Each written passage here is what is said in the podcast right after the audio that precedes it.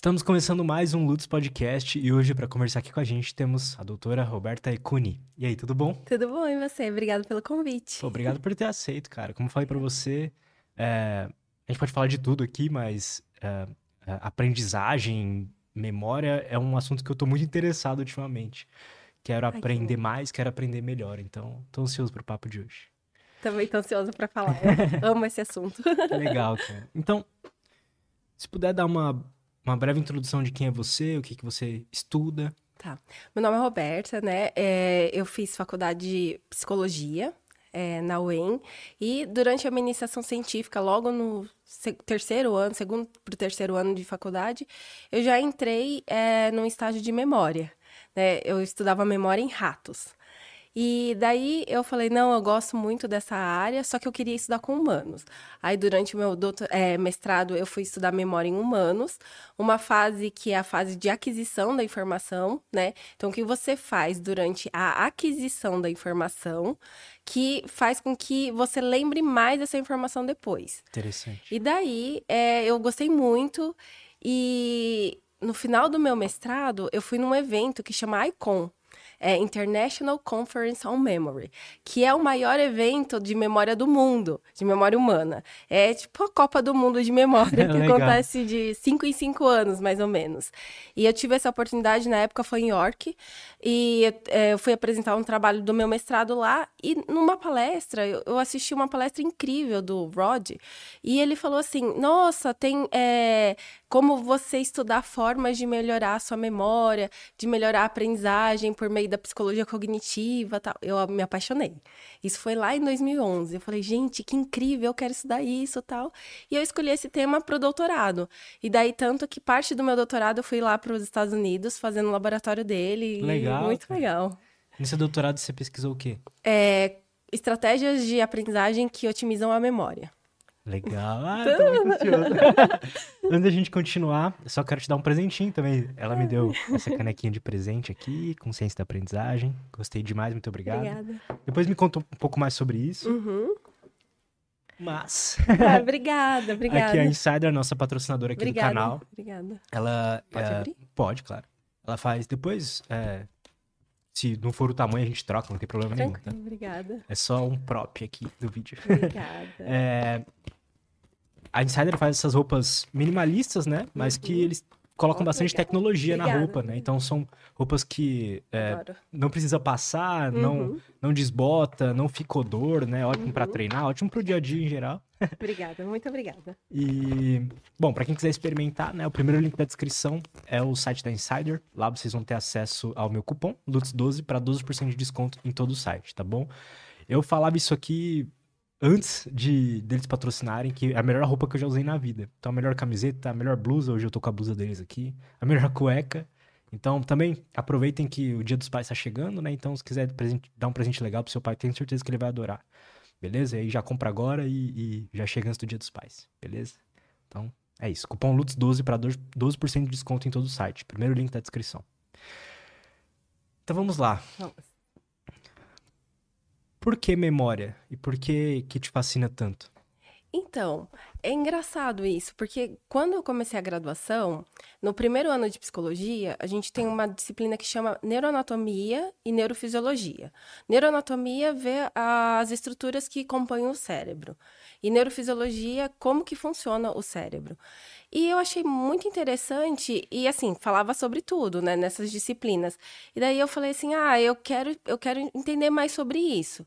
E é, eu caí num laboratório de neuropsicofarmacologia, que não é da psicologia, tanto que é muito interessante porque o meu orientador, ele falou assim, ah, o pessoal da psicologia não fica aqui, né, não, não, não, não desenvolve estágio aqui, né, ah, você tem certeza que você quer? E eu falei, não, eu quero, né? Então ele falou assim, ah, mas o pessoal da psicologia faz muito a parte de comportamento. Então, para tentar ver, é, verificar, fazer testes comportamentais para ver como, como que está o funcionamento da memória do animal. Então eu comecei a estudar memória no rato, né? E eu achei interessante. Aí teve, acho que um ano depois que eu estava nesse estágio, teve um neurocientista que veio para o Brasil, John Nichols, ele é da Itália, E ele sempre ah, auxilia alunos, assim, a entender um pouco mais. Ah, eu falei que eu queria fazer é, doutorado fora, eu queria continuar estudando. Aí ele falou assim: Mas o que, que você quer? Eu falei: Neuro. Porque todo mundo quer neuro, né? Nossa, neuro é muito legal. Aí ele falou assim: Não, neuro é muito amplo. Aí ele, eu, como assim? Ele falou, neuro, tem neuroanatomia, neurofísio, não sei o quê, nananã. Daí, o que você quer? Eu falei assim, eu, eu, quero alguma coisa dentro de neuro. O que dentro da neuro você quer? Eu falei, eu gosto de estudar memória. Ele falou, então, você descobriu o que você quer. Você, você vai estudar memória. Então, esse vai ser o seu foco. Esse vai ser o seu caminho que você vai trilhar durante a sua graduação, sua pós, enfim. E daí foi assim. Porque, e daí é porque eu, era, era o que eu tinha contato no momento e eu gostava muito de entender. Como que era a, as experiências com os ratos ali? Como que você analisava a memória deles? Então, era. Eh, tinha uma menina que era da medicina veterinária, ela fazia cirurgias. A gente trabalhava com ratos idosos, né? Porque é, queria ver o efeito neuroprotetor. Então, mas antes de ver é, efeito neuroprotetor, eles queriam saber. É, eles ocluíam uma artéria do, do, do rato para simular uma isquemia cerebral, ou seja, para faltar sangue no, no cérebro e fazer uma lesão. Uhum. Né? Então, eu colocava esses ratos num labirinto radial.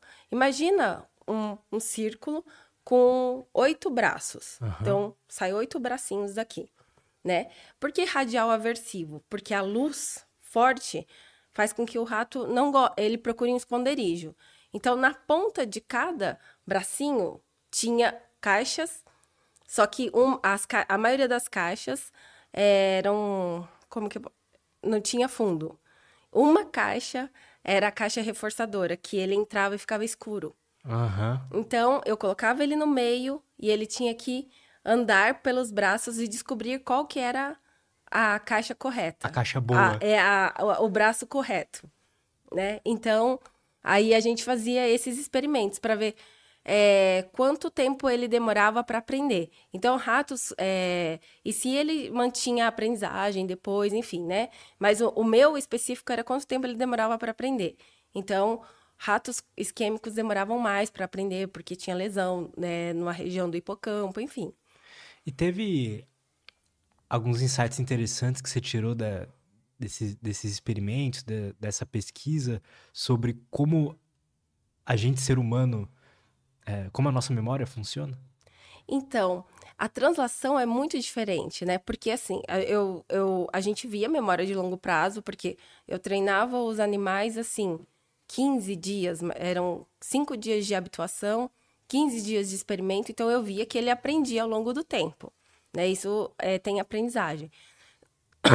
Desculpa. Não tem problema. Só que um, é, é muito diferente, né? Porque, por exemplo, é, o que a gente estava investigando, erros que o rato comete se ele entrar num braço e daí ele volta no, no meio e ele entra de novo no mesmo braço, a gente chama um erro de memória de operacional, né? Uhum. Memória de trabalho. É que para ratos a gente fala operacional, mas para humanos a gente fala de trabalho. Então tá.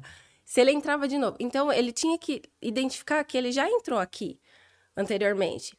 Só que é muito diferente esse tipo de memória de trabalho do que uma memória de trabalho quando você está lendo um livro, por exemplo. Por, quê? Por quê? A memória de trabalho é uma memória temporária, né?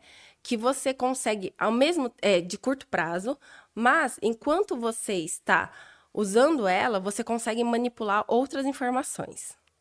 Tá? Conte-me mais sobre isso. Vamos lá. O que, que é memória de curto prazo? É, eu fa... Por exemplo, eu falo uma sequência de números para você e você daqui a pouco você fala a mesma sequência. Você repete comigo. Ou então, ah, anota meu telefone. Aí você, peraí. Aí eu vou falando e você já anotou, pronto, acabou, esqueceu, né? Você, você demorou. Essa memória foi bem curta, você só durou aquele tempo que você. É... até o tempo de você anotar. Tá. A memória de trabalho ela é uma memória que você tem que lembrar o que você leu no primeiro parágrafo para você lembrar do segundo. Vamos, vamos pegar um exemplo mais, mais do, de dia, do dia a dia. Você está assistindo, sei lá, Netflix, ou que seja, outro, é, outro streaming que você gosta. Você pega o seu controle remoto e começa a ver, né? Uhum. Ah, olha só, eu gostei desse, mas deixa eu procurar mais. Você não faz assim? Aham. Aí você guarda essa informação daquele filme na sua memória de trabalho. Enqu- Ao mesmo tempo que você está manipulando outras informações, você está procurando outro filme. Aí você lê a sinopse do outro filme. Não, o primeiro é mais interessante. Aí você continua procurando. Você está vendo que você está armazenando uma informação temporariamente, ao mesmo tempo que você manipula outra. Então, isso é a memória de trabalho, ela te permite fazer. Como que eu vou avaliar isso num animal? É bem diferente do que no humano. Né? Então, a gente avalia o erro. Nesse experimento específico de labirinto radial aversivo, é um erro lá dentro. É o erro de ele entrar num braço que ele já entrou. Para humanos, é muito mais complexo, né?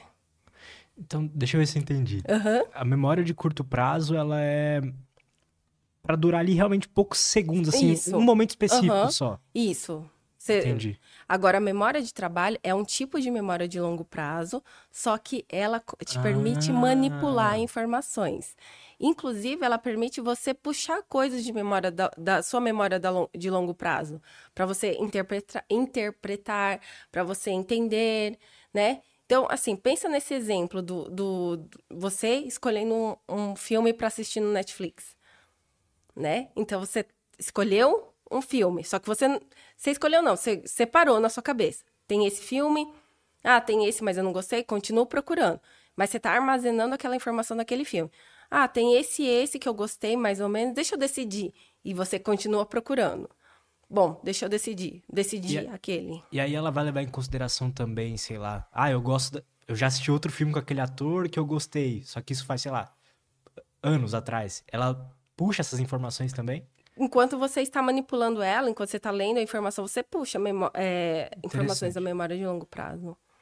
Cara, esse assunto é muito legal. então, Desculpa. não tem problema. Então vamos lá.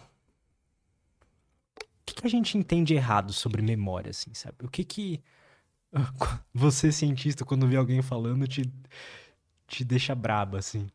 Ai. Nossa, ninguém nunca me perguntou isso. Porque, por exemplo, quando a gente fala de memória de curto prazo, né? Eu achava que a memória de trabalho era memória de curto prazo. Muita gente fala que é, né?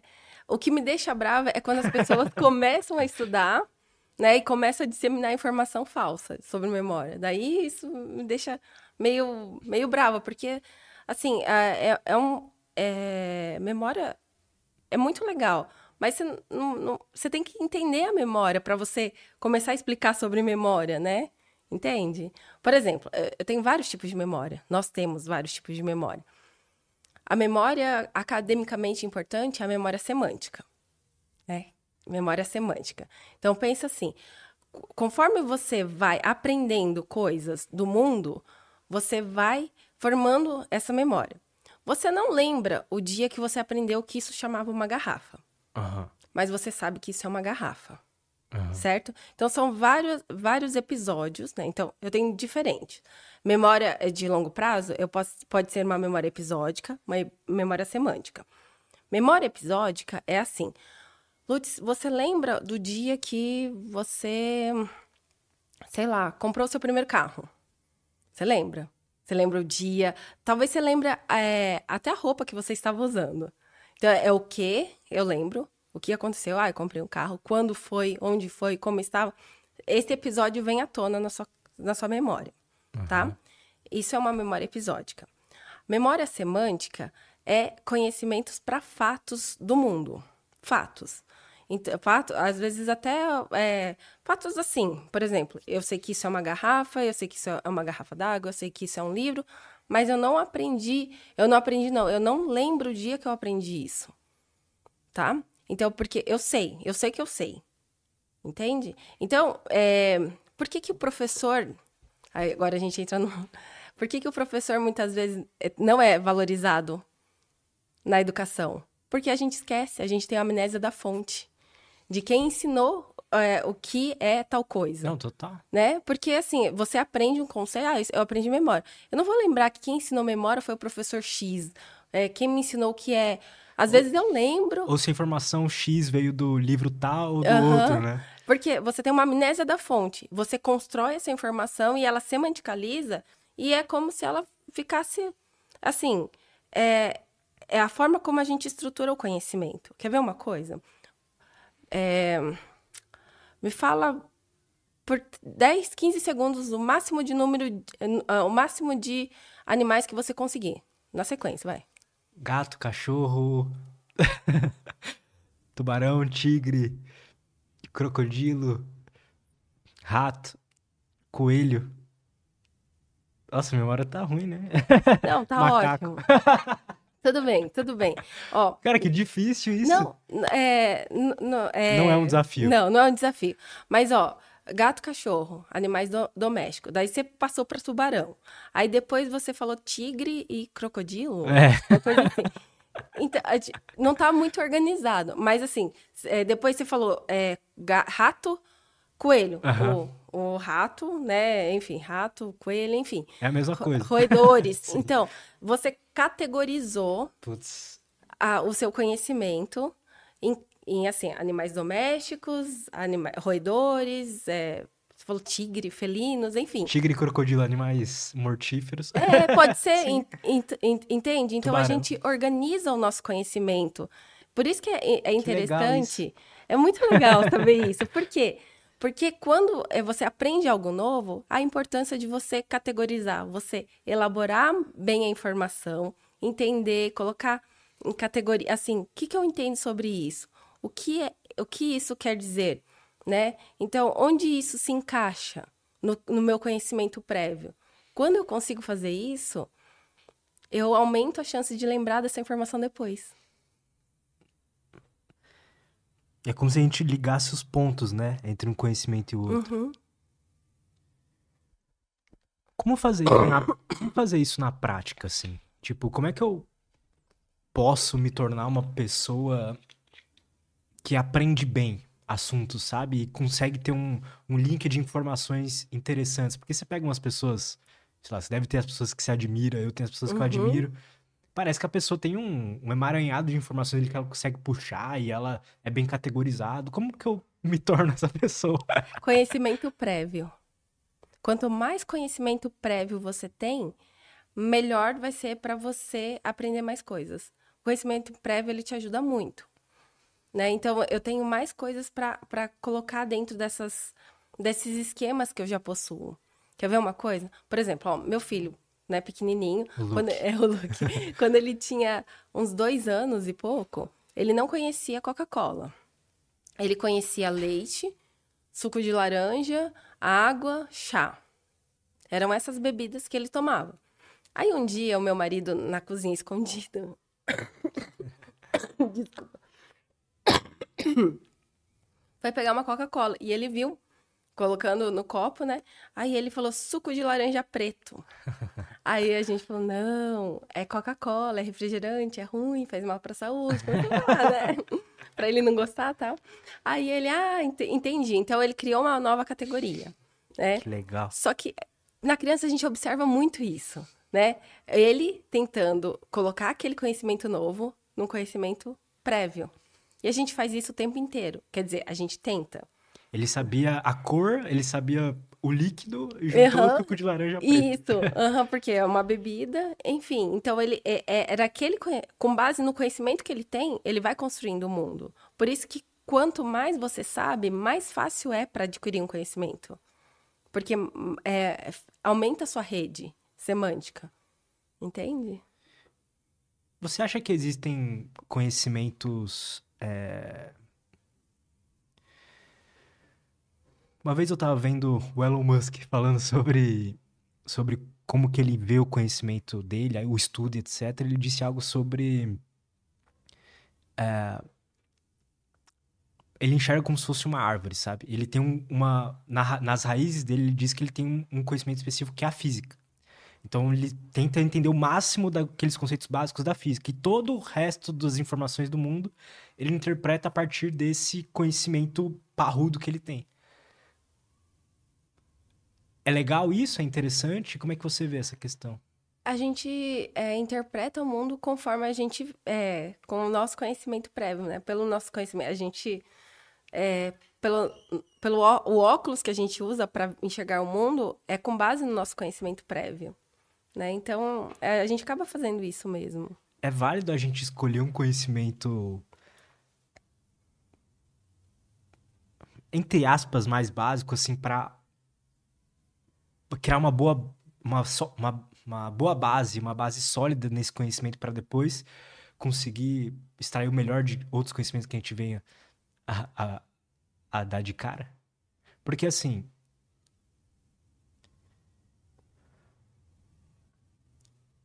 uma pessoa curiosa, ela vai ler sobre neurociência, daqui a uhum. pouco ela uhum. vai ler, quer ler sobre física, quer ler sobre, sei lá, literatura e tal. Quais são, qual o conhecimento básico, o primário que você acha mais relevante assim para alguém adquirir para conseguir interpretar melhor o mundo, hum, sabe? Entendi. Educação científica. Hum, interessante. Né? Eu acho que sim por esse caminho, entender o método científico, entender como é, interpretar um resultado, é, é, como que alguém chegou numa determinada conclusão, né? Por exemplo, eu, é, importância do método, é, quer né? falar sobre isso? Não, não. não, eu posso falar. É, eu, eu sou de um projeto Caçadores de Neuromitos, né? E nós temos a versão de... Neuromitos são informações equivocadas sobre o cérebro, né? Então, por exemplo, as pessoas acreditarem que usam 10% da capacidade cerebral, que as pessoas que são boas em matemáticas usam mais o lado esquerdo, esquerdo. e uhum. criativos do direito, enfim, são todas bobagens, né? E a gente tem a versão Kids, que é o primeiro é sobre neurociência para criança e o segundo para é, em busca do evidencial perdido, que é para falar sobre o método científico, porque é importante que as pessoas entendam o método científico desde criança, para não cair em bobagem. Por exemplo, vamos supor que a gente está falando de aprendizagem aqui, que eu fale assim: olha, Lutz, eu desenvolvi um método infalível para aprender. E eu é comprovado por experimento científico. Aí você fala, hum, nossa, que, que legal, né? É, eu fiz um experimento em sala de aula, tal. E deu que os alunos, com o meu método, aprenderam assim 50% mais. Enfim, aí você fala, nossa, eu vou usar o seu método. Como essa, essa pesquisa foi feita?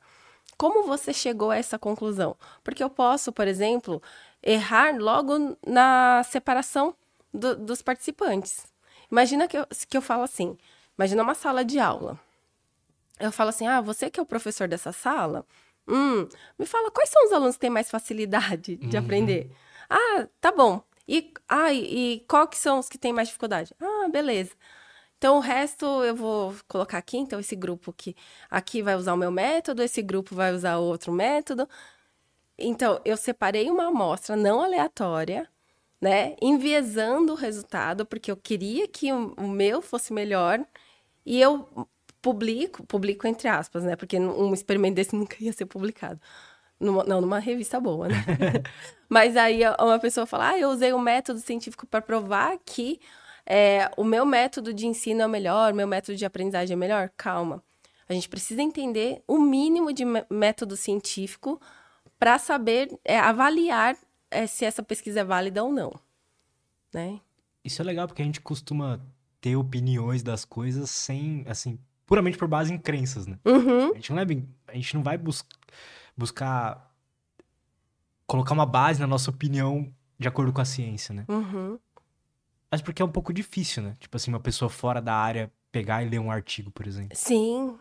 E porque a gente não foi treinado. Você vai aprender a ler um artigo na graduação. Na, no, no ensino médio, eu, eu, pelo menos na minha época, não tinha isso. Você não, você não lia, você não, não aprendia método científico. Na... E malemar na graduação. Você vê muita gente que sai da graduação e não sabe é, interpretar um, experimento, não, não entende de método científico. Se você fosse tentar ensinar pra gente, assim, o, o método científico, tentar passar esse conhecimento aqui, como que você, como que você passaria? Vixe, Deixa eu pensar.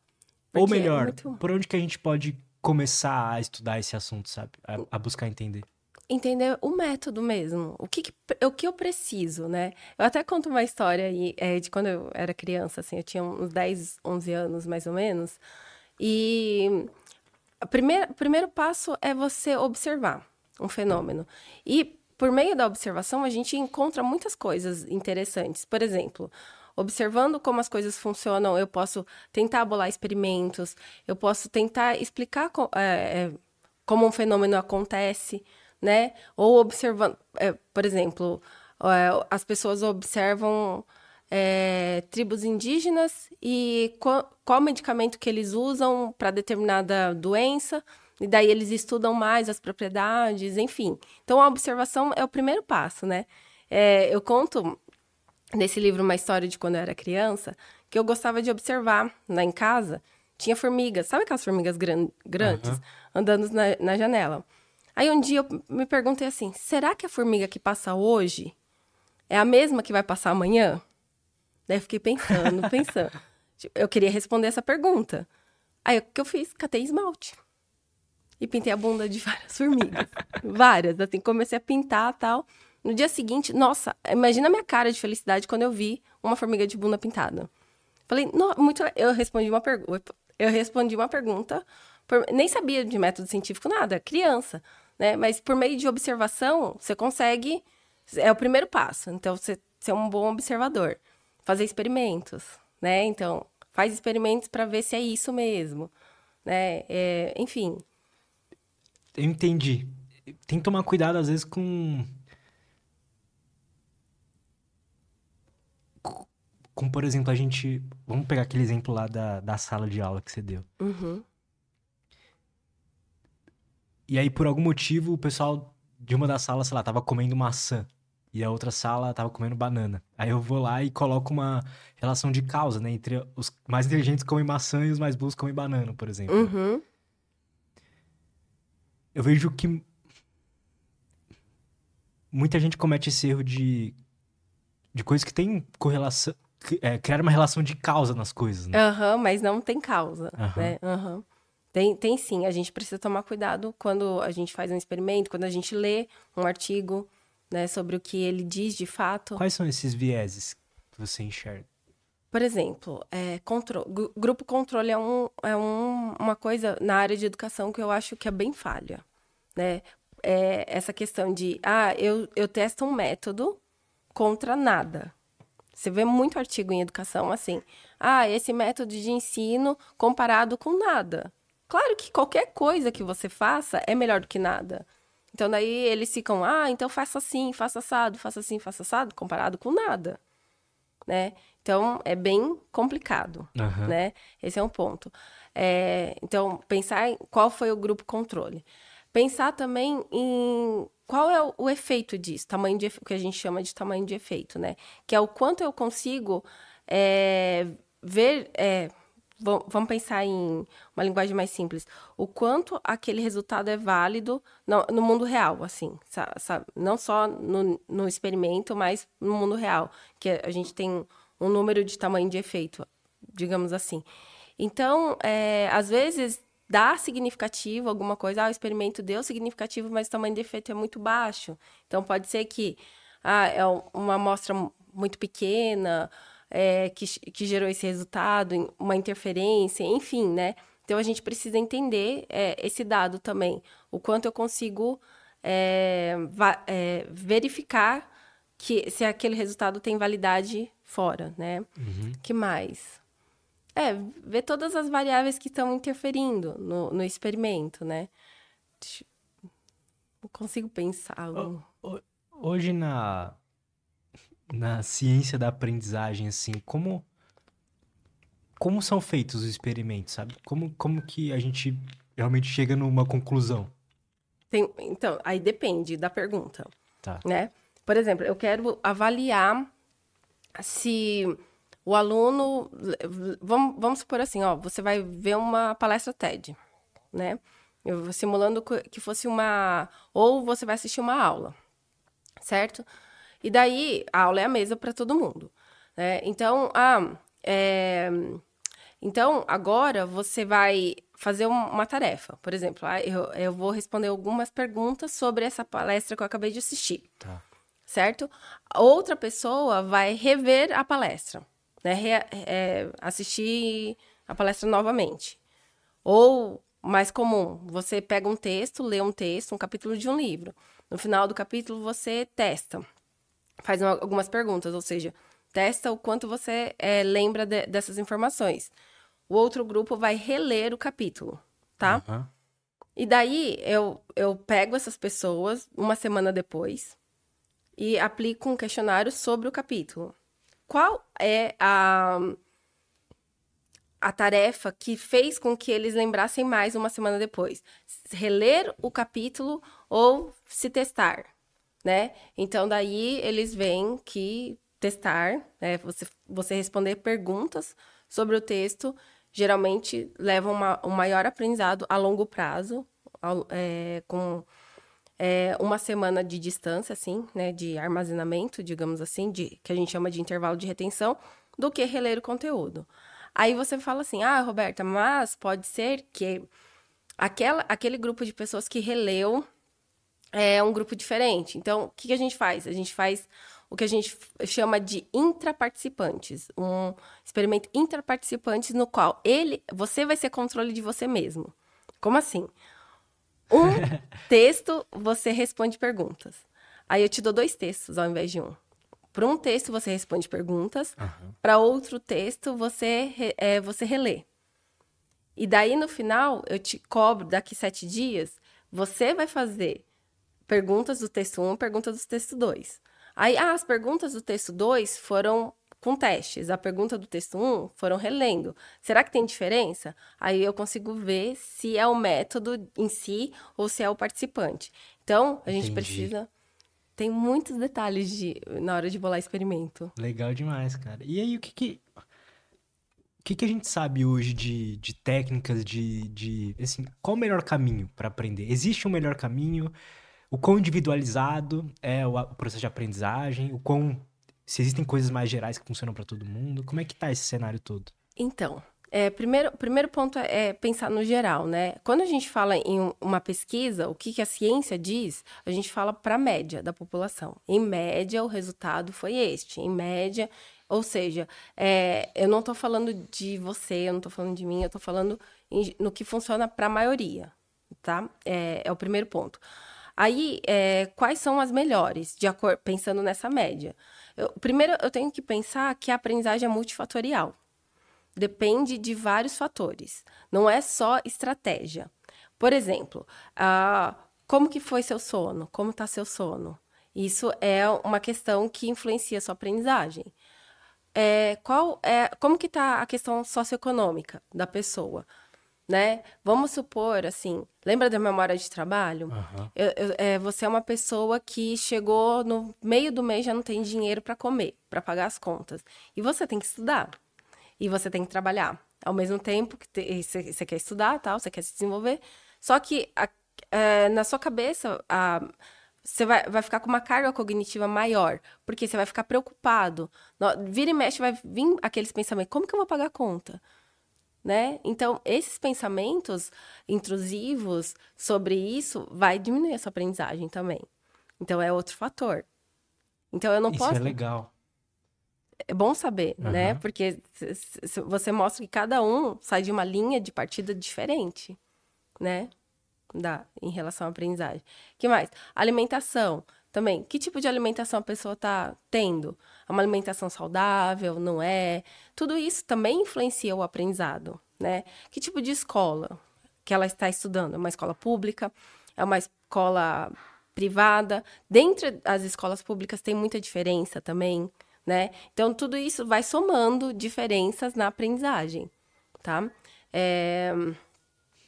Que tipo de política a escola traz para essa pessoa, para a diversidade dessa pessoa? Que tipo de apoio ela tem? Apoio social mesmo, né? Em casa. Por exemplo, você é uma pessoa que você gosta de estudar. E chega em casa, vamos supor que você mora com a sua família, né? Aí a sua família, é, você fala assim: olha, eu tenho um, algo muito importante para estudar, se vocês puderem me ajudar, assim, né? Tipo, fazer silêncio, ou, ou não, não, não me atrapalhar nesse momento. E daí você recebe esse apoio. É diferente do que a pessoa chega em casa e fala assim: nossa, é, você tem que estudar. É uma prova muito importante para amanhã, mas você tem que lavar a louça, você tem que limpar a casa, você tem que fazer isso e aquilo. Não, hoje você não vai fazer isso, porque amanhã eu sei que você tem uma prova importante. Então, que tipo de apoio social você tem? Isso também vai influenciar a aprendizagem. Então, você vê que são várias. Mas existem pesos diferentes? Tem. Tem pesos diferentes. Tem pesos diferentes. É, tem uma, uma meta-análise do John Hayden que ele trabalha com aprendizagem visível, né? E é, essa meta-análise específica, ele avaliou do, é, as variáveis que influenciam no ensino superior para alunos de não estou falando de crianças tá. agora, de eu estou falando de alunos do ensino superior. E daí, por exemplo, professor, tipo de professor, enfim, o, o estilo do professor é, influencia cerca de 25%. Aí, escola, tipo de escola, pares, lá, lá, lá, todo, tudo isso é outros 25, né? E 50% depende do aluno.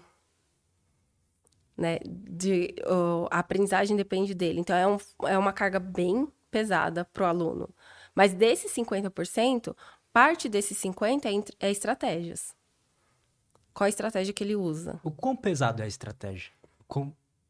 Entende? É difícil de mensurar. É. É difícil de mensurar, porque tem muita coisa.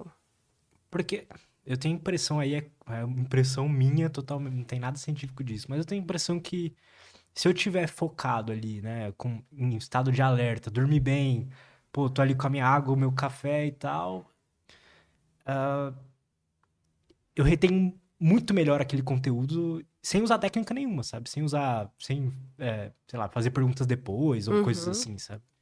Tem alguma evidência, algum, algum sinal de que o que mais importa é esse estado fisiológico mesmo, não tanto as técnicas ou nada a ver? É uma somatória de, de fatores. Não tem como você dizer que ah, o fisiológico não vai influenciar tanto, a estratégia vai influenciar Justo. mais, né? Não tem como. A gente tem que pensar que somos seres biopsicossociais. Né? Tem o biológico, tem o fisiológico, o psicológico, o social, to, tudo isso influenciando. E dito isso, então, qual o, melhor caminho para ter um aprendizado o mais eficiente possível? Então, vamos, é, vamos pensar numa pessoa, em média, né, que ela tá ok, ela, ela tá consciente que ela tem, tem essas diferenças, tem essas divergências é, sociais, tem essas divergências de nível socioeconômico tal.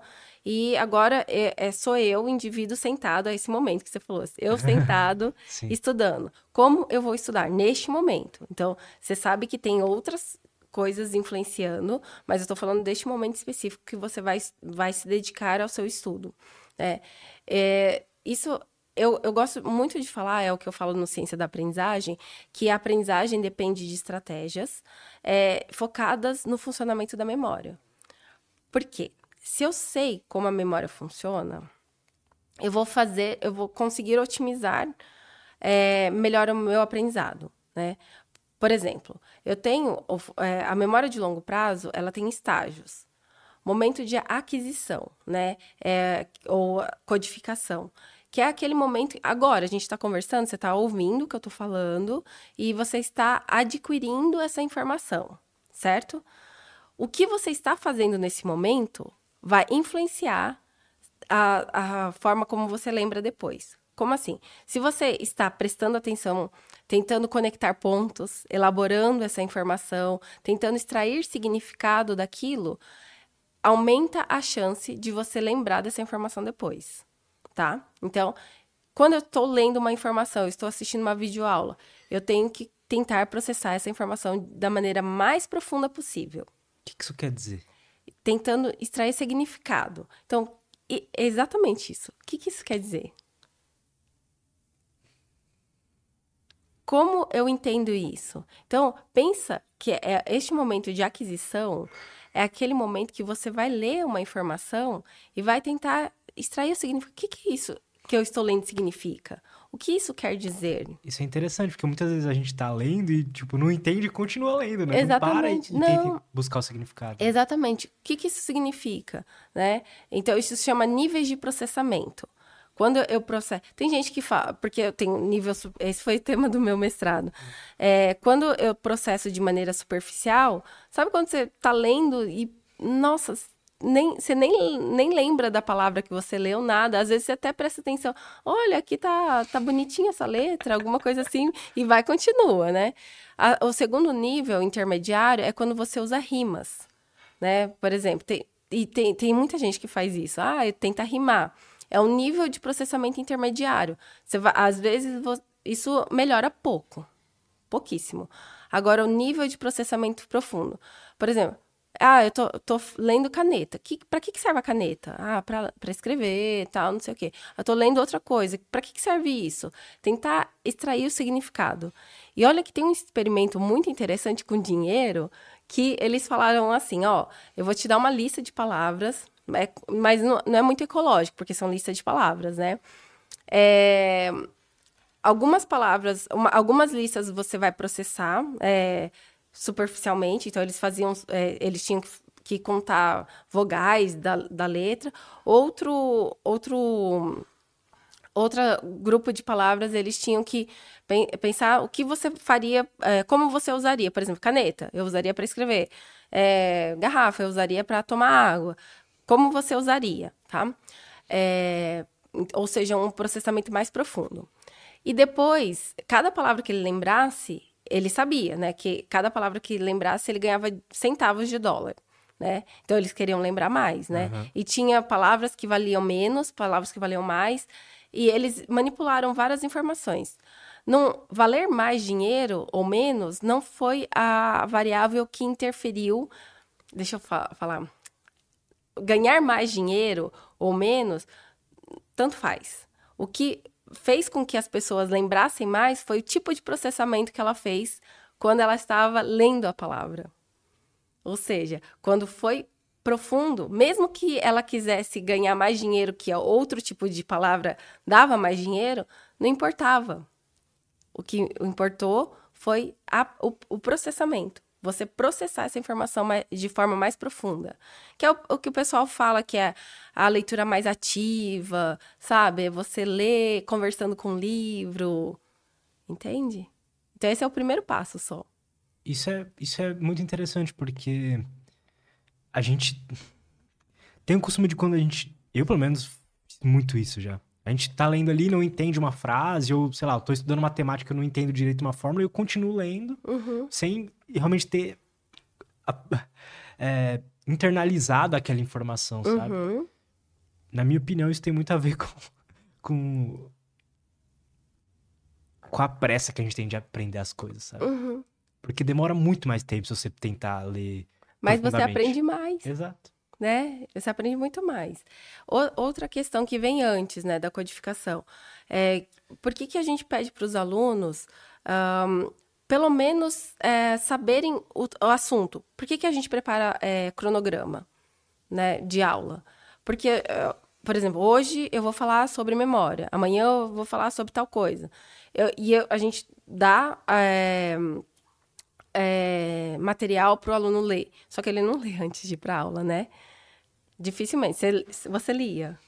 Não, né? Não. Então, quase ninguém lê antes de ir para aula. Porque um, se você não tem tempo de ler, tudo bem, pelo menos lê o resumo ou é, algum tópico. Pega o capítulo e só lê o tópico antes de ir para aula. Isso a gente chama de pré-ativação.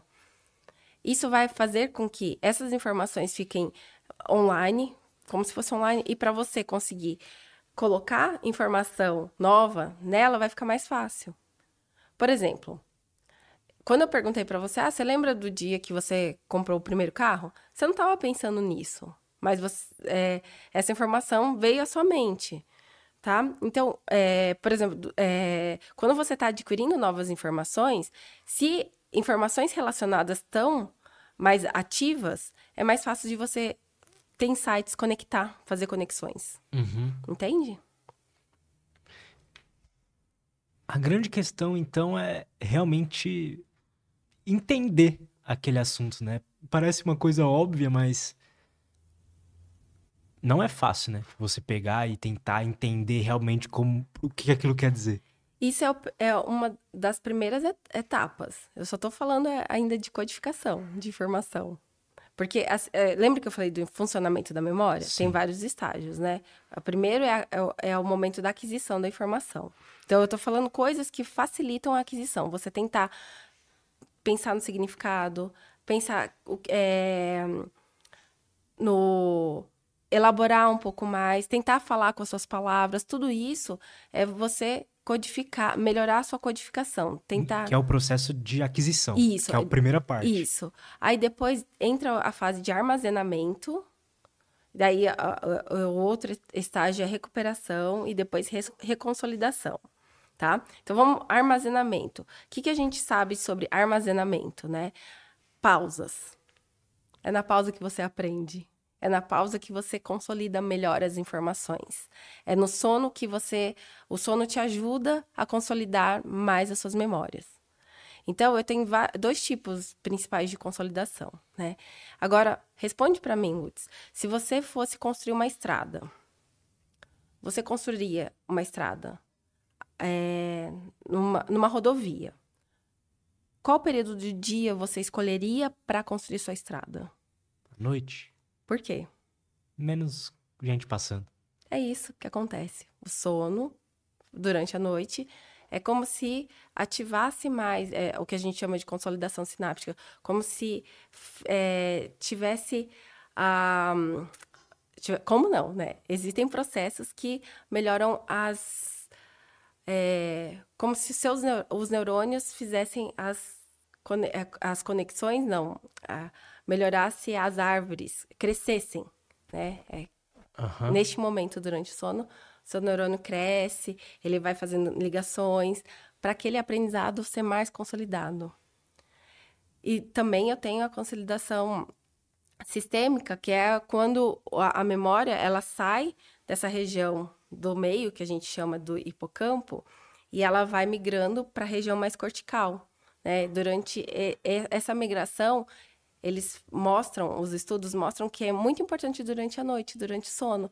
Por isso que eu falo, a aprendizagem é multifatorial, tá vendo? Para o armazenamento acontecer de forma melhor, eu preciso ter uma boa qualidade de sono, uma boa higiene de sono, né? Perfeito. E a última fase, que é, é a recuperação, que é adianta você ler você leu a informação, ela guardou em algum lugar e você não consegue encontrar ela. Não. então, essa é a última fase da memória. A última fase, assim, é da, das três principais.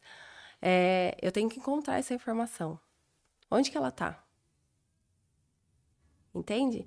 Então, é, isso é muito comum nas provas, assim. Ah, eu li, professor, eu sei onde que está no meu caderno. Eu sei qual página do meu caderno. Eu sei que eu grifei de caneta cor de rosa, professora. Eu sei no cantinho que tá, mas eu não consigo lembrar a resposta da pergunta. Falo, opa, então você não aprendeu de fato. Por quê? Você não conseguiu recuperar essa informação. Hum. Entende? Então. E o que, que causa esse problema de não conseguir recuperar? É, um ponto é a estratégia de estudo. Né? Geralmente o aluno escolhe as piores estratégias. Qual é a estratégia que os alunos mais escolhem para estudar? Se você tiver uma prova daqui uma semana, como você vai estudar para essa prova?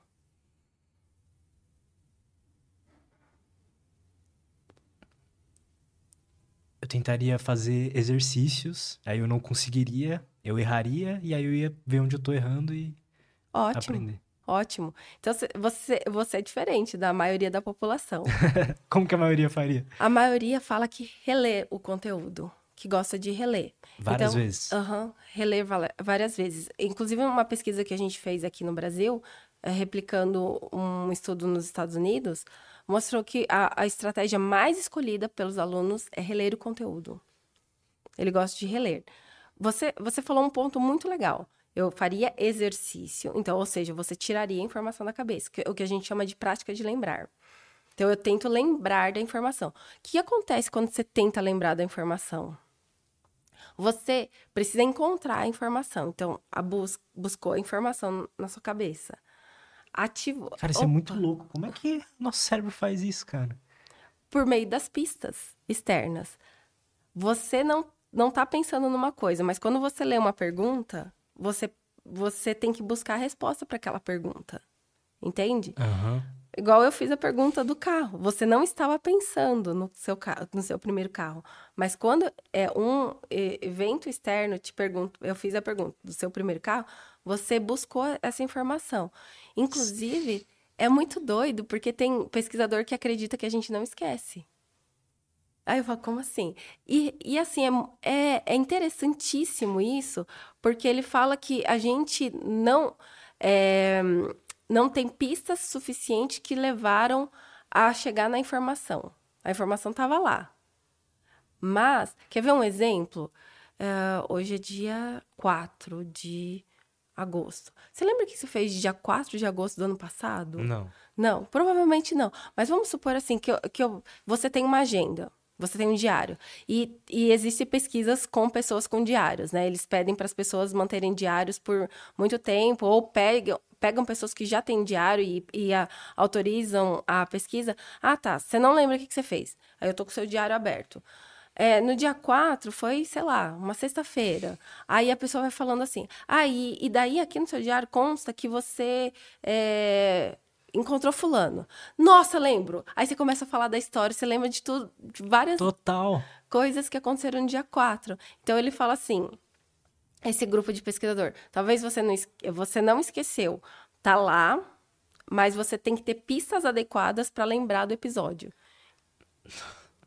É como se tivesse que encontrar, sei lá, aquele campo específico de informação Aham. ali que tá interligado com todo o resto Isso. e aí já destrava tudo. Agora, pensa quando você faz a prática de lembrar. Quando você estuda, tirando a informação da cabeça, fazendo exercícios ou tentando lembrar, pensando no que você sabe.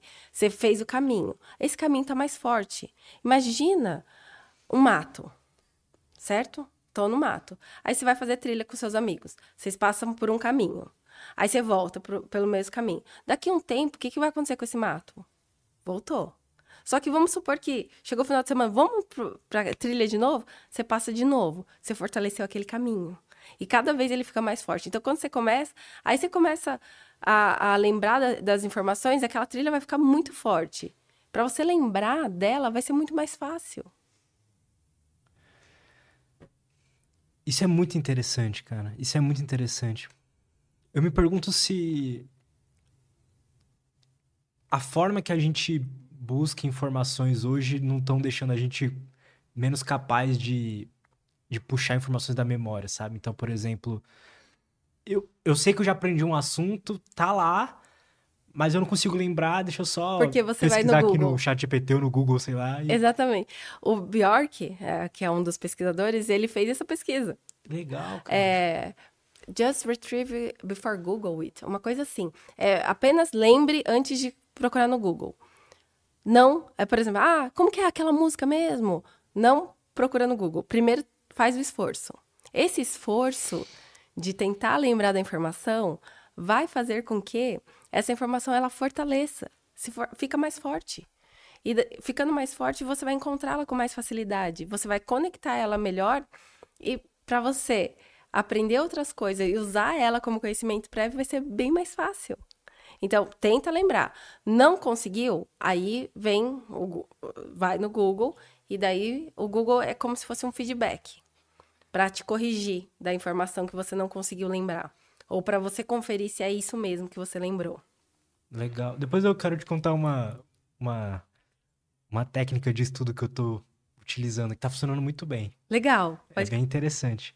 Mas antes da gente continuar, posso só pedir uma pausa de Claro. dois, três minutinhos pra Aham. gente pegar mais uma água ali no banheiro Beleza. e a gente já volta? Olha que interessante essa forma que eu tô, eu tô estudando agora e tá funcionando bem pra mim. Eu tô, eu tô, é, eu já estudei bastante isso no passado, mas eu tô querendo voltar a estudar programação e, Ah, que legal. e coisas assim. Aí eu voltei a estudar é, até matemática, que eu tinha perdido um monte de, de coisa assim. E aí, a forma que eu. Antes, né? Como que eu fazia? Eu, eu chegava a um problema que eu tinha que ser, que tinha que ser resolvido ali com aquele conhecimento, procurava no Google e sempre encontrava a resposta e eu resolvia o problema que tinha que resolver. Só que eu não sabia o que estava acontecendo. Agora, o que, que eu tô fazendo? Eu tô pedindo pro, pro, pro chat GPT gerar para mim desafios, então exercícios, basicamente. deixar eles o mais lúdico possível. Então, ah, você é um astronauta, sei lá o e você tem que resolver esse problema. E, e aí eu tô tentando resolver aquilo sem cons- constar em lugar nenhum. Uhum. Caso eu não consiga puxar essa informação de jeito nenhum, eu falo assim, ah, me dá uma dica, me dá alguma, alguma direção. Aí ele te dá uma dica, uma pista, aí você começa a ligar as informações, sabe? Uhum. E aí, beleza, vamos supor que eu não consegui fazer exercício e eu tive que pedir cada parte da solução pra ele, né? Depois eu pego e falo assim, agora me explica é, cada linha dessa solução é, como se eu tivesse 12 anos de idade. Aí ele vai e explica pra mim, tipo, de um jeito é, é, lúdico, um jeito que eu consigo imaginar, ver uma imagem Uhum. na minha cabeça, sabe? Nossa, isso tá me ajudando demais, cara. Muito legal. Eu acho que eu nunca aprendi tanto na vida depois que eu comecei a, a, a buscar imagens que representam aquilo, sabe? Imagens, é, Uhum. exemplos. Sim, sim, exemplo. É, ó, olha só, o que você está fazendo é você está usando os princípios da ciência da aprendizagem. Por quê? Prime- primeiro ponto, você está fazendo exercícios, ou seja, tentando tirar a informação da cabeça, tentando, Põe mais Desculpa. tentando resolver, certo? Então, esse é o primeiro ponto. Segundo ponto, se não conseguiu lembrar, você usa pistas, né? O que a gente chama de andaime ou scaffolding, né? É muito comum com crianças. Quer ver um exemplozinho? Como que fala mesmo é, é, azul em inglês? Aí a criança não fala. Daí você fala blue, blue. Aí, a- ah, entendi. Então você tá dando pistas, né? Isso é muito, muito legal. Isso é muito válido. É, inclusive, tem alguns estudos com a prática de lembrar, de você fazer exercícios, assim, tentar tirar a informação da cabeça, para facilitar o uso, né? Porque os alunos não gostam muito de usar, porque você tem que pensar, certo? Exige esforço. É desconfortável se sentir burro. Não, não é, porque é, é, é- é muito tem, é, é, é pesado, é muito esforço cognitivo que você usa. Porque você tem que lembrar, você tem que pensar, né? Eles querem ler, porque é muito mais fácil, a informação tá lá, né?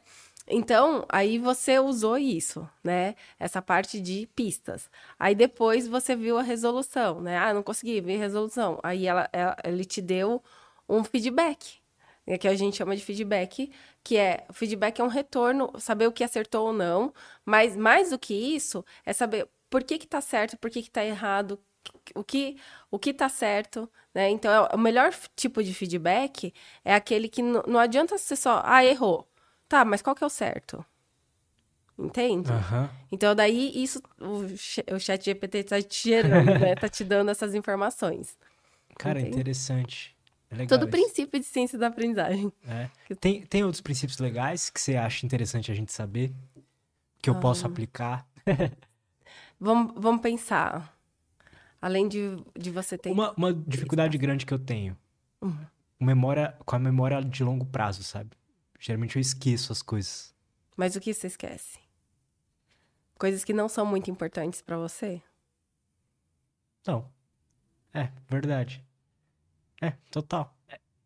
Eu tenho a impressão, por exemplo, quando eu vou reler um livro, mesmo que seja aquele livro que eu, nossa, adorei, consegui extrair o máximo que eu consegui, passa um tempo, eu meio que esqueci tudo, sabe? E aí eu consigo lembrar se eu voltar ali Uhum. e eu falo, ah, legal. Aí tem coisas que nem parece que eu li.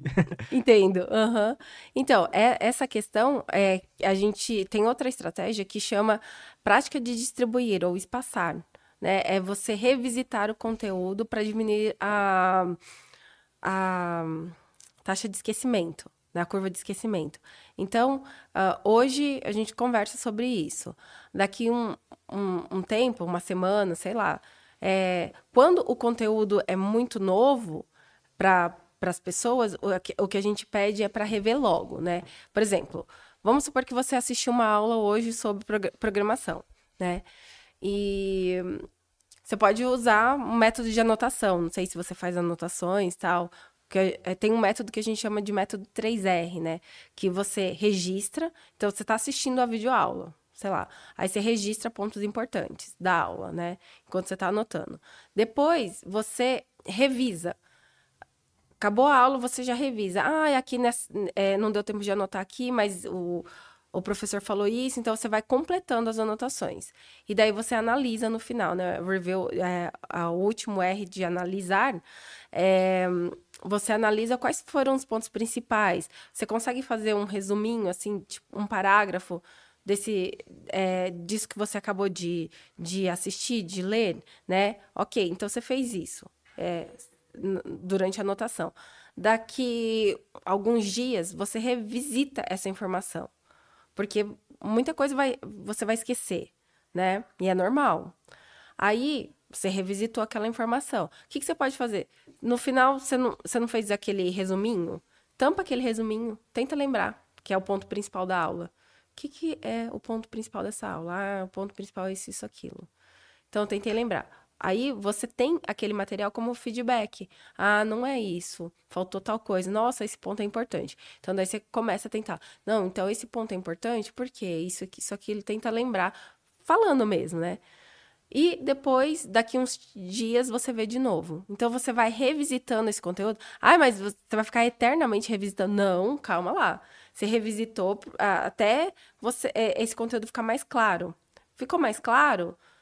Ele vai ser base para outro conhecimento. Então, daí, você nem, nem vai precisar ficar revisitando sempre, porque ele já tá tão claro que, assim, nossa, será que eu vou revisitar ele hoje? Ah, não, eu já, eu já lembro a informação, entende? A dificuldade que eu tinha quando eu vi essa técnica de, de revisões passada era o quão difícil é ser organizado com ela, sabe? Então, por exemplo, ah, eu estudei hoje um, sei lá, funções. Uhum. Aí eu, beleza, vou estudar amanhã, vou estudar três dias depois, vou estudar sete dias depois, revisitar, né? Uhum. 30 dias depois. Só que aí chega uma hora que começa a acumular demais, né? Porque é, as pessoas fazem errado, elas hum. ensinam errado. Não tem essa regra de 3, 7, 30 dias. Não, não, não precisa disso. O que você precisa é de. Bom saber. você precisa. Dois pontos: dificuldade desejável né? O que é dificuldade desejável? A gente quer um pouco de dificuldade no caminho para aprender melhor. Esforçar não é uma dificuldade, é uma dificuldade desejável. Você quer é, que a pessoa se esforce um pouco. E para ela se esforçar, ela precisa ter esquecido um pouco. Esquecimento é uma dificuldade desejável, tá? Então, tem que ter um pouco de esquecimento e para ter esse esforço de conseguir lembrar. O conteúdo está muito claro hoje para você. Você vai revisitar ele? Não. Né? Não teve esquecimento. Para que, que você vai gastar o seu tempo agora? Não é importante hoje, se ele está muito claro na sua cabeça. Você vai revisitar quando teve um pouco de esquecimento. E a partir do momento que ele serve como alicerce para outros conhecimentos, ele vai ficando mais consolidado. Né? Isso. Né? Uhum. Então, você então, vai. todo mundo faz repetições passadas errado. Não, não é que. Errado. Tu... Então, é porque um, o pessoal sabe o geral, o básico da revisão espaçada. É, por exemplo, tem um, um, estudo assim que é muito difícil de entender, que ele pega é, é o grupo do Pachler, que ele pega e, e testa várias revisões, vários tipos de revisão, vários tipos não, vários intervalos de revisão. O que que ele vê? Porque é, procurando o intervalo ideal, porque as pessoas querem receita e não tem receita né? O que a gente precisa. E é isso que eu falo para os meus alunos, gente, não tem receita. Ah, mas professor, eu, eu tenho que. Eu, eu quero de 3, 7, 15. Não, não adianta. Porque eu quero me organizar. Você tem que pensar, né? O conteúdo tá claro? Tá. Então não vai revisar agora, não é o momento. Por que, que eu vou fazer uma regra fixa para fazer você revisar agora se, se ainda tá muito fácil de você lembrar? Ainda não teve a dificuldade de, desejável, entende? Total. Não faz o menor não sentido. Faz. O, o incremento na aprendizagem é muito baixo.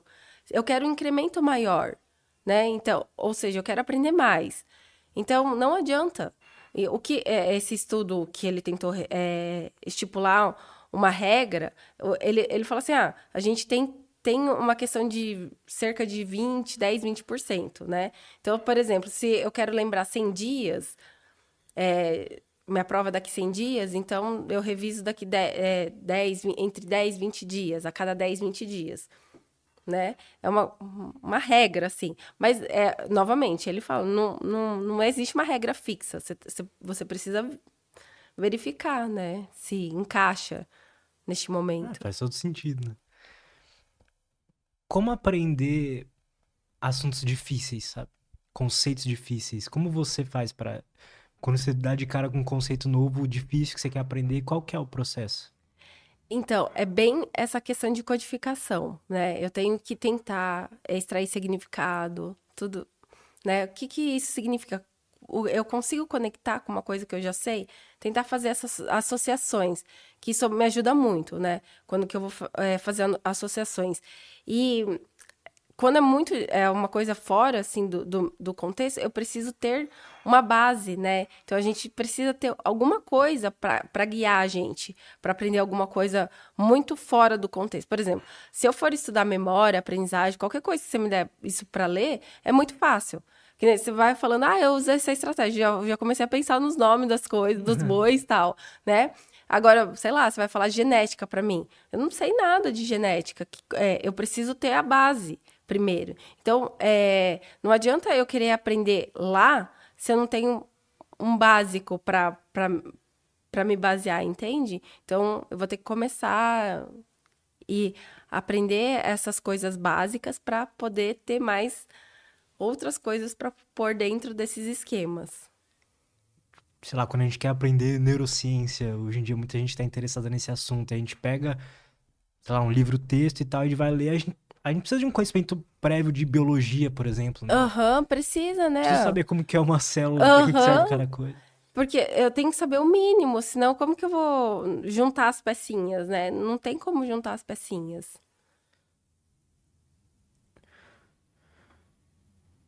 Só que, por exemplo, a pessoa quer ler o.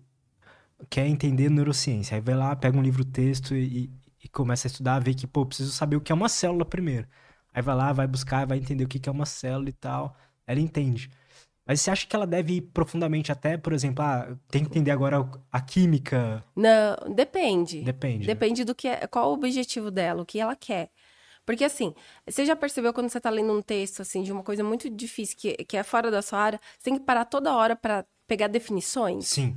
Né? Então isso, isso trava, né, a leitura então, é, por exemplo, tô lendo lá, não sei o que lá, de neuro, daí começa a falar de um negócio. O que, que é esse negócio? Aí você vai ver, ah, entendi. Aí você volta, né? Então, essas coisas básicas, a gente precisa saber que eles acham que é básico, que eles nem definem no texto, porque, teoricamente, você, você deveria sabe. saber, né? Então, é mais é, é, essa base que a gente precisa. Eu gosto, eu, eu fazia muito glossário. Pegava um, um pedaço do caderno, colocava as coisas que eu não sabia, ia, é, ia vendo as definições colocando lá, como se fosse um dicionário mesmo, para tentar aprender. É, é aquilo que você falou, né? De dar significado para aquela informação, que no caso, uhum. uma palavra, por exemplo. Uhum. Né? Você pode me falar um pouco sobre a neurociência da memória? Não tem problema você se aprofundar e falar termos difíceis assim, mas eu queria entender mais como, como como a memória funciona no cérebro mesmo, sabe? Você tá mais é neurobiologia da memória. Uhum. Então, vamos lá. Ai, meu Deus do céu. Pera lá. Deixa eu tomar uma água. Vou tentar falar alguma coisa. Assim, vamos pensar que eu tenho que ter causas. É, como que eu posso dizer? Eu preciso ter matéria, material mesmo, para ter memória, certo? Para você ter memória, você precisa ter um cérebro, certo? E ele, é, o seu cérebro é composto por neurônios e células gliais, ok, tá? E esses neurônios e células gliais, eles funcionam com neurotransmissores. Neurotransmissores, impulsos elétricos, tem um monte de. Tem toda essa questão de para ele funcionar. Esses neurônios, essas células, tudo tem que estar tá organizado. Ele tem locais específicos que cada um está organizado de uma forma específica, certo? E eu tenho regiões cerebrais importantes para memória, certo? Então, por exemplo, eu tenho é, uma região que a gente chama de lobo temporal medial, que tem um, uma estrutura que a gente chama de hipocampo. Já ouviu falar de Já hipocampo? É, o hipocampo, ele parece um cavalo marinho. Por isso que chama hipocampos, né? Hipocampo por causa do nome científico de cavalo marinho é hipocampos. Então, essa região, ela é muito importante para a formação de novas memórias. É, e como que eles descobriram isso? Já ouviu falar de um cara chamado HM? Não. HM foi um cara, assim, é, que revolucionou a neurociência da memória. Por quê? Ele tinha epilepsia. E a, ele tinha crises muito fortes, né? De epilepsia e hum, ele teve que fazer uma cirurgia. E porque o foco da epilepsia dele era nesse lobo temporal medial. Então ele foi removido, tirou essa parte do hipocampo e regiões muito próximas. Foi um sucesso a cirurgia. Ele não teve mais tantas crises epilépticas, só que ele perdeu memórias de, dos últimos dois anos e não conseguia formar novas memórias, né? Ou seja, removeu uma parte. Então, eu sei que eu tenho partes do cérebro importante para formar novas memórias. Que tipo de memória que ele não formava? Essas memórias, assim, memó é, de episódios que ele viveu. Uhum. Então, por exemplo, se ele te conhecesse depois, toda vez você teria que se apresentar para ele.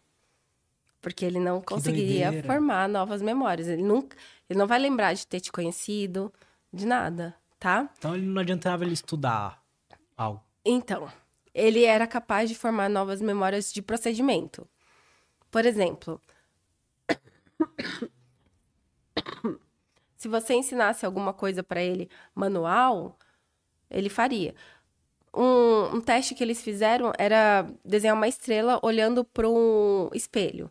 Então tinha um espelho e ele tinha que olhar pro, pro espelho. Então era meio. Entendi. Inverti. E daí ele, ele fazia isso tal. Aí um dia ele ficou bom nisso, né? Nossa, como eu sou bom nisso, eu nem sabia, né? Porque treino, só que ele não, não tinha memória de que ele tinha fazia isso. Nossa, que doideira! Enfim, é bem incrível mesmo. Então, eu tenho que pensar nessas questões. Memória, ela tem estruturas importantes, eu tenho conexões importantes, tem a questão das emoções, né? Por exemplo, lembra que você falou, ai, é, tem coisa que eu não lembro. Eu falei, é mais importante? Não. Total. Então, coisas que são importantes a gente não esquece, né? A gente tende a lembrar muito. Eu gosto muito, não sei se você já ouviu falar Em Busca da Memória do Eric Kandel. Tem até um documentário. Nesse documentário do Em Busca da Memória, ele desenha, começa a desenhar a importância ele fala sobre a memória tal. Aí ele fala assim: imagina que as emoções soltassem uma cola. No, é, assim, então, se você aprende e tem emoções envolvidas, essa cola vai fazer com que as conexões fiquem mais fortes e você não esquece, né? Então é, é muito interessante isso, né? Então eu tenho. Por isso que a gente não esquece os traumas, né? É, infelizmente. E isso, essa, essa mem uma memória em si, se desse pra gente colocar uma unidade, uma unidade de medida da memória, seriam os engramas que o pessoal fala ou não tem nada a ver? O que você entende por engrama? Eu entendo que é uma. São vários neurônios juntos fazendo conexões ali. Uhum. Seriam é isso. isso. Uhum. Um grupo de neurônios que ativam juntos. Então, porque eh, se a gente for pensar, né, em nível é, celular, é, é muito engraçado que como que são grupos de neurônios, né? Os neurônios são iguais, assim, tem vários neurônios. Mas a, o que faz você andar, falar, é, lembrar de alguma coisa, é, também é a localização que ele está dentro do seu cérebro. Entende? Então, assim, eu tenho regiões de grupos de neurônios que processam o reconhecimento de faces. Então, se eu olho para você, eu reconheço, ah, é o Lutz. Se eu olho para o meu marido, eu, olho, eu reconheço que é o meu marido, entende? Então, eu tenho regiões que, de, é, de neurônios que eles ativam em determinadas regiões e ele, é, é, por estar nessas regiões... Uma função específica. É, tem funções específicas. Então, dependendo de onde eu sofro uma lesão ali, por exemplo, eu poderia... A minha memória poderia funcionar para tudo, menos para Pra alguma coisa. Pra ver rostos, por exemplo. Hum, não que a memória. É. Provavelmente você perder, perderia a função de identificar. Tem, tem pessoas que têm prosopagnosia, né? prosopagnosia é a dificuldade ou inabilidade de reconhecer faces, né? A gente até brinca na, na neuro que a Chapeuzinho Vermelho é, um, é o primeiro caso de prosopagnosia. Mentira, tá? Mas assim, vovó, que olhos grandes você tem. Ela não reconheceu que não era a avó de, dela, Total. entende? Então é tipo uma prosopagnosia que a gente fala, né? Total. Não reconhece. Interessante. Aí, ó, outra é link, um link que faz você lembrar, lembrar. das Exato. informações. Exato. Existe uma diferença, existe alguma diferença que você diria na hora de aprender? Pessoas que estão, por exemplo, querendo aprender para um objetivo, como por exemplo, sei lá, passar no vestibular ou num concurso, sei lá, e pessoas que só querem aprender por aprender. Sabe? Se existe diferença? É, se existem, existe uma forma melhor para cada um deles, existe uma diferença assim existe diferença motivacional, né? Também, se você se for pensar. Porque é, uma envolve mais a motivação intrínseca, que é você, eu quero aprender porque eu gosto, porque me faz bem, me faz feliz, é, eu me sinto realizado. Outra coisa, eu quero aprender porque eu tenho que passar no vestibular, uhum. né? Eu quero aprender porque... Então, o, é, é, essa questão de motivação é, é diferente. Daí também interfere na aprendizagem. Porque o que a gente. A, a, a, motivação principal que a gente quer que os alunos tenham são motivações intrínsecas. Entender por que aquilo é importante, que aprender é importante para sua vida, que um, você vai precisar daquilo é, no futuro, entender algumas coisas vão te ajudar. Entende? Então, é, o aluno ele precisa entender isso. Só que muitas vezes, no, no, na educação, no dia a dia, as pessoas só jogam a matéria, cospem a matéria e não, não mostram por que, que ela está vendo isso, por que, que aquilo é importante, né? Então, a pessoa não vê sentido, né? Tipo, o sistema de ensino todo. É, exatamente. E, inclusive na graduação. Porque outro dia meus, meus alunos estavam falando assim: ah, professora, eh, a gente teve uma aula mais biológica, da psicologia, né? Mais biológica tal, por que, que eu tenho que ver isso? Eu falei, gente, porque é importante por causa disso. Comecei a explicar. Imagina, você é psicólogo, é, se não, não souber. É, sobre. Estava é, falando sobre ciclo menstrual, sobre. Estavam falando sobre detalhe. Falei assim: você vai atender uma pessoa, você, às vezes você precisa fazer processo de psicoeducação tal. Ah, mas a professora não falou assim, assado. Falei assim: então, é uma falha do nosso sistema. Porque é, só porque eu dou aula de uma coisa específica, eu não posso tentar fazer uma translação. Como que você poderia usar esse conhecimento na sua profissão? Como que isso seria importante para você? Sabe? Então, o professor também tem que pensar nisso, não o aluno ficar fazendo essa ponte o tempo inteiro, né? Total. É, ele, se ele pode ajudar uhum. dando pistas, né? Uhum. Por que não? Porque senão o aluno fala assim, por que, que eu tô vendo isso? Por que, que isso é importante? Será que eu vou precisar? Né? E aí você fala, nossa, um dia você pode precisar. Assim, assim, assado, nesse contexto, assim, tal. Nossa, não tinha pensado. O grande problema é quando a motivação tá só em tirar uma nota na prova, é. né? Se a, a pessoa não entende a importância de aprender aquele conteúdo em si. Aham. Uhum. Não adianta, né? É, é, tipo, é uma motivação que tem baixíssima influência, quase nada. Não vai fazer você aprender melhor. Você vai estudar para a prova. E a maioria dos alunos, eles estudam para a prova.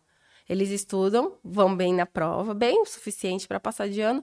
Lembram daquilo? Não. Você vai perguntar de coisas, eles esqueceram muita coisa. E é, quando a gente fala de graduação, eu falo para os alunos: a graduação é pior ainda, porque você vai atender uma pessoa no futuro, né? No futuro muito próximo. Você está se formando para alguma especialidade agora.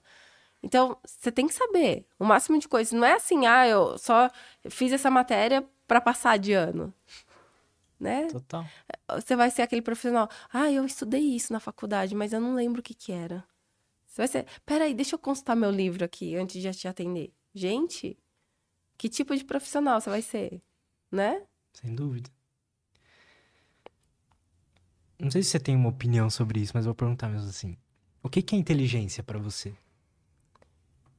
Bom,